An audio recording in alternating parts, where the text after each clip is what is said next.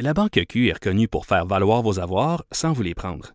Mais quand vous pensez à votre premier compte bancaire, tu sais, dans le temps à l'école, vous faisiez vos dépôts avec vos scènes dans la petite enveloppe. Hmm, C'était bien beau.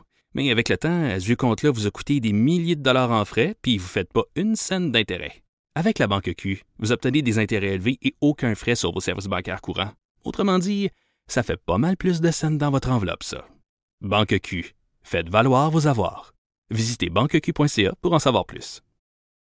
On va parler de politique américaine avec notre spécialiste Luc La Liberté. Salut Luc. Bonjour Jonathan. Grosse, grosse journée aujourd'hui aux États-Unis, au Sénat avec le, J'ai l'impression qu'on se répète parfois hein, quand on commence nos interventions, nos discussions tous les deux, c'est souvent grosse, grosse, Grosse journée. semaine, grosse Voilà. journée. Mais en même temps, c'est qu'on franchit toujours effectivement Ben des, voilà, nouvelles étapes. C'est pas comme si on faisait du, pardonne-moi l'anglicisme, du back and forth, qu'on prenait un pas de recul. C'est qu'effectivement, on chemine. Et d'ailleurs, le point culminant, on risque de l'atteindre dans les prochains jours, prochaines semaines. Voilà, et c'est pas de la surenchère. hein. Aujourd'hui, pour euh, pour nos auditeurs, c'est peut-être un peu plus technique, mais en même temps, c'est tout un match qui se livre aujourd'hui au Sénat américain.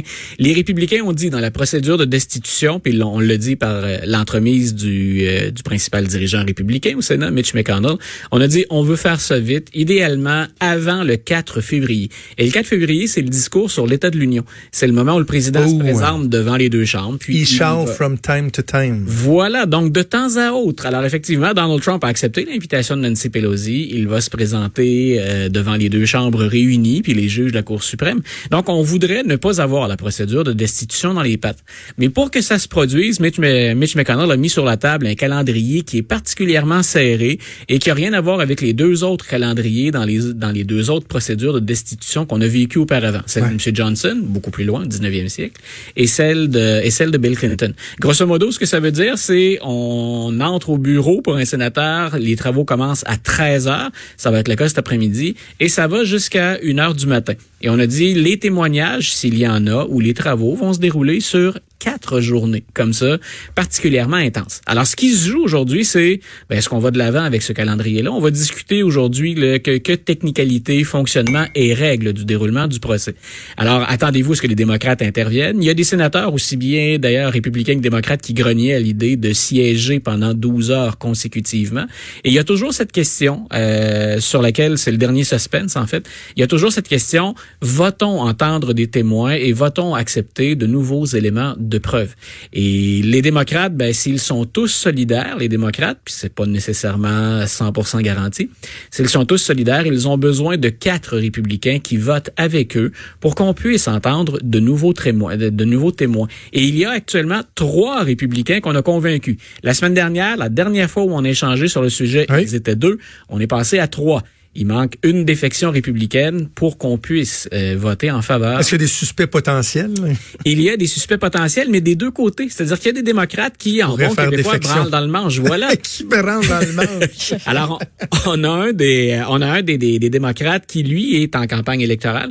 Euh, c'est un, c'est un, un sénateur, mais dont le siège est en jeu. Parce qu'il faut rappeler, hein, au mois de novembre, le, le 3 novembre prochain, il y a bien sûr l'élection présidentielle. Nous, on suit beaucoup ça, Euh, mais il y a les 435 représentants dont les sièges sont en jeu et le tiers du Sénat américain est renouvelé.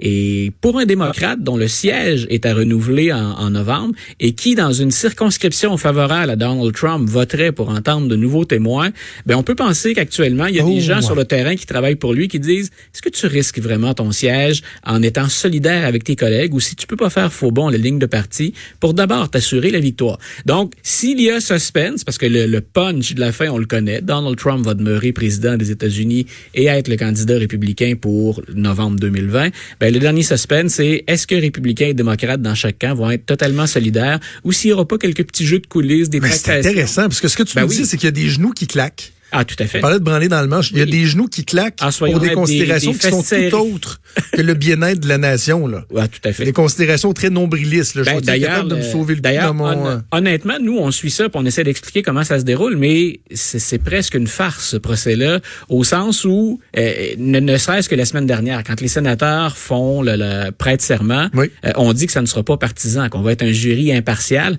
Avant même qu'on procède à ça, celui qui dirige les travaux, M. McConnell, a lui-même dit, je serai partisan. Donc, on, Ah déjà, c'est un peu une gigantesque blague. Ça se fait, on va jusqu'au bout de la logique parce que je pense qu'on se devait de le faire, ne serait-ce que pour respecter minimalement la Constitution et la procédure de destitution, considérant tout ce que Donald Trump avait fait. Mais on le fait, bien sûr, avec les yeux braqués sur une année électorale très, très, très chargée, très, très importante. Donc, le jeu auquel on se livre actuellement, c'est pour influencer les perceptions. Il y a un peu plus d'Américains en faveur de la destitution et du procès qui en a contre. Donc, les démocrates s'accrochent à ces chiffres-là en se disant, ça ne peut pas nous nuire pour 2020, ni pour la présidentielle, ni dans plusieurs circonscriptions. Ce que regardent les républicains, c'est finalement, ça n'a pas bougé beaucoup de notre côté. Hein. Le président semble pas souffrir, l'économie va bien encore. Euh, on a eu des victoires dans la renégociation du traité de libre-échange Canada-Mexique. Euh, on La vient, Chine. on vient, voilà, on vient de signer un pacte de non-agression temporaire avec la Chine, une première phase donc d'une entente commerciale. Alors l'équipe du président, le président, ben eux disent sur toute la ligne, on n'a rien à se reprocher. Vous devriez même pas accuser le président dans ce dossier-là. Puis les républicains du Sénat, je le mentionnais tout à l'heure avec M. McConnell, disent vite fait, bien fait. Si on le peut, en quatre jours, on vous débarrasse du problème. C'est quand même, je, je, reviens un instant sur la Chine. Là. On en Oui. parlait hier à la joute, puis je disais, tu sais, le Canada, on est un peu comme le dindon de la farce dans cette histoire-là, parce que à la base, on s'est mis dans le trouble avec la Chine Ouais. pour répondre aux exigences de notre allié américain. Et là, nous, on a des Canadiens, encore deux Canadiens, qui sont euh, emprisonnés. On a mangé des restrictions des, euh, des, des, des- au niveau économique de la Chine en guise de représailles. Le, euh, les procédures d'extradition de Mme Wanzhou viennent de commencer, mais pendant ce temps-là, de l'autre côté, ils se sont serrés la main entre la Chine et les États-Unis, viennent de signer une entente commerciale, mais nous, on est encore dans le pétrin avec ça. On a l'impression d'ailleurs qu'on nous a laissé tomber des deux côtés. Puis on Ouais. est bien mal placé parce que euh, au-delà des questions éthiques, morales, droits de l'homme, euh, c'est la Chine est notre deuxième partenaire économique. Donc les- nos deux principaux partenaires économiques étaient en querelle, viennent de s'entendre. À qui on demande une intervention, de qui on espère un coup de main dans ce dossier-là. Je voudrais pas être à la place de M. Champagne qui a ça sur sa table de travail. C'est probablement le gros dossier, ça et la question iranienne. Euh, je voudrais pas être à sa place. Ou en tout cas, si je suis à sa place, euh, une chance que j'ai son expérience, ses connaissances dans, dans, dans ce domaine-là pour tenter de me dépêtrer. Du côté iranien, il s'en tire bien, M. Champagne, je Ouais. pense. Il gère assez bien la situation. Du côté chinois, ça va être un très, très, très Mais, mais est-ce que tu crois, Luc, que les États-Unis pourraient envoyer le signal euh, informel ou officiel aux, autorités canadiennes de dire, regardez, euh, laissez aller, tu sais.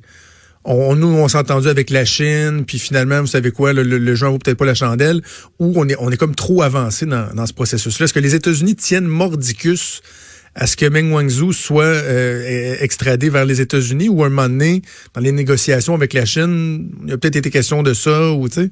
Je serais étonné même qu'on ait une... euh, Puis écoute, là, c'est très personnel, c'est Oui, subjectif. là, J'ai j'ai rien de très, très sérieux pour appuyer ce que je vais dire, mais j'ai l'impression que c'est presque au jour le jour dans ce cas-là. Dépendamment de la progression des, des différents dossiers, je suis à peu près convaincu qu'on a des, des relations avec les États-Unis, puis qu'on évalue ça au fur et à mesure des, des, des progrès des négociations. Mais ça devient, je pense, très, très difficile d'avoir une ligne très ferme considérant la, la volatilité de l'administration Trump, mais du dossier de façon générale. Pendant ce temps-là, Donald Trump euh, est à Davos et là, Oui. c'est comme le, euh, le deuxième round. Euh, Trump versus Greta Thunberg. Il n'a pas encore fait son regard. ouais, Il non, n'a pas ça. pensé ça. On s'attend à quoi? Je, je rigole parce qu'il y a certaines scènes qui font rire, mais en même temps, le fond de la question est particulièrement, euh, particulièrement sérieux et, et dramatique. On avait deux messages, ça peut pas être plus contrastant.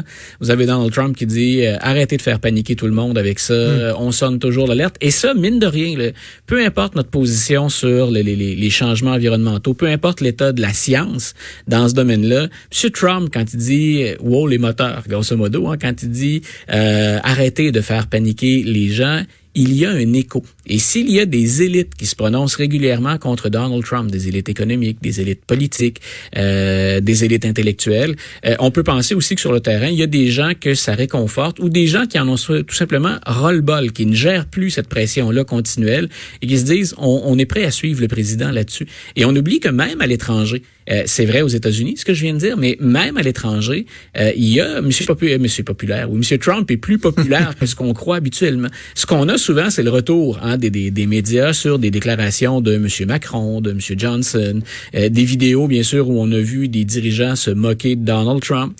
Mais je serais étonné de savoir, moi, il y a des alliés sur le terrain. Quand on parle de la population en général, M. Trump, il déplace toujours des foules. Et il y a des gens qui se déplacent pas que pour voir la bête, entre guillemets, mais parce qu'on aime bien son... Il y a un front de bœuf, ben oui. il y a un ras-le-bol, puis il va de l'avant avec des idées qui semblent accessibles et claires pour la plupart des gens.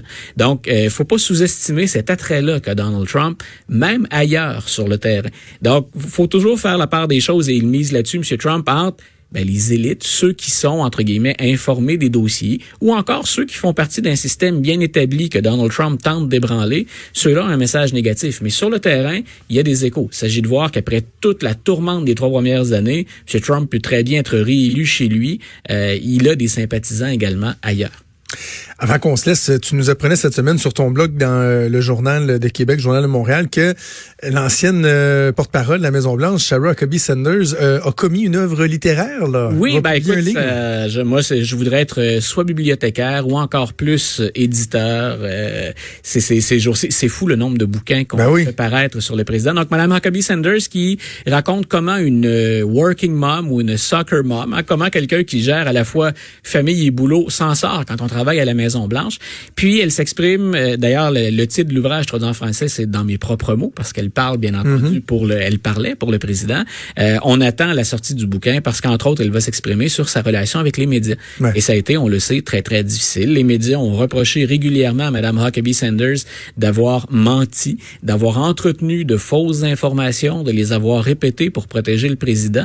Euh, si un, une porte-parole ou un speaker de la, de la Maison Blanche, euh, ça doit être loyal et fidèle, ben, elle a rendu de loyaux services à Donald Trump. D'ailleurs, jusqu'à maintenant, elle détient un record. Hein. On, Mhm. les, les autres sont disparus beaucoup plus rapidement qu'elle. Dans la tourmente, elle est parvenue à s'en sortir. Puis comme elle veut devenir, semble-t-il, gouverneur de l'Arkansas en 2021, je pense, le, le, le, gouvernorat va être en jeu en Arkansas, ben, le président Trump lui a déjà retourné l'ascenseur en disant, moi, je vais vous appuyer dès maintenant. Ouais, c'est ça. Donc, je, on s'attend pas à ce qu'elle qu'elle euh, déroge sur, de sa loyauté. Non, il y a plutôt un nouveau bouquin. dont on a commencé une tournée aujourd'hui. Ça s'appelle Stable Genius. C'est un bouquin de deux reporters du Washington Post qui, eux, cette fois-là, ben, se gênent pas. Ils vont de, de, d'un récit de confidence qu'on leur a fait de la Maison-Blanche. C'est des preuves supplémentaires. On n'apprend rien de vraiment nouveau si on a lu les autres bouquins sur la présidence Trump. Mais ce qu'on dit, grosso modo, c'est le président est à peu près un illettré. Euh, c'est quelqu'un qui est non seulement incompétent, mais hey. ignorant. Puis voici l'ensemble des preuves qu'on a pour soutenir ce qu'on avance. Euh, on a lu ça déjà auparavant. Mm -hmm ce qu'on espère un succès de librairie. On verra. Ce sont deux journalistes crédibles. Okay. Cette fois-là, on n'est pas dans le, on n'est pas dans les mondanités ou dans le potinage. Là, on parle de deux journalistes d'enquête réputés, solides, qui se sont déjà mérités des prix. Mais en même temps, l'information, ben, ça vient appuyer ou confirmer ce qui circulait déjà. Mais ça ne me semble pas, du moins de prime abord, être quelque chose de nouveau. Donc, grosse semaine de politique. On aura oui. l'occasion de faire le bilan à la fin de la semaine. Merci, Luc. Et bonne, bonne journée. journée salut.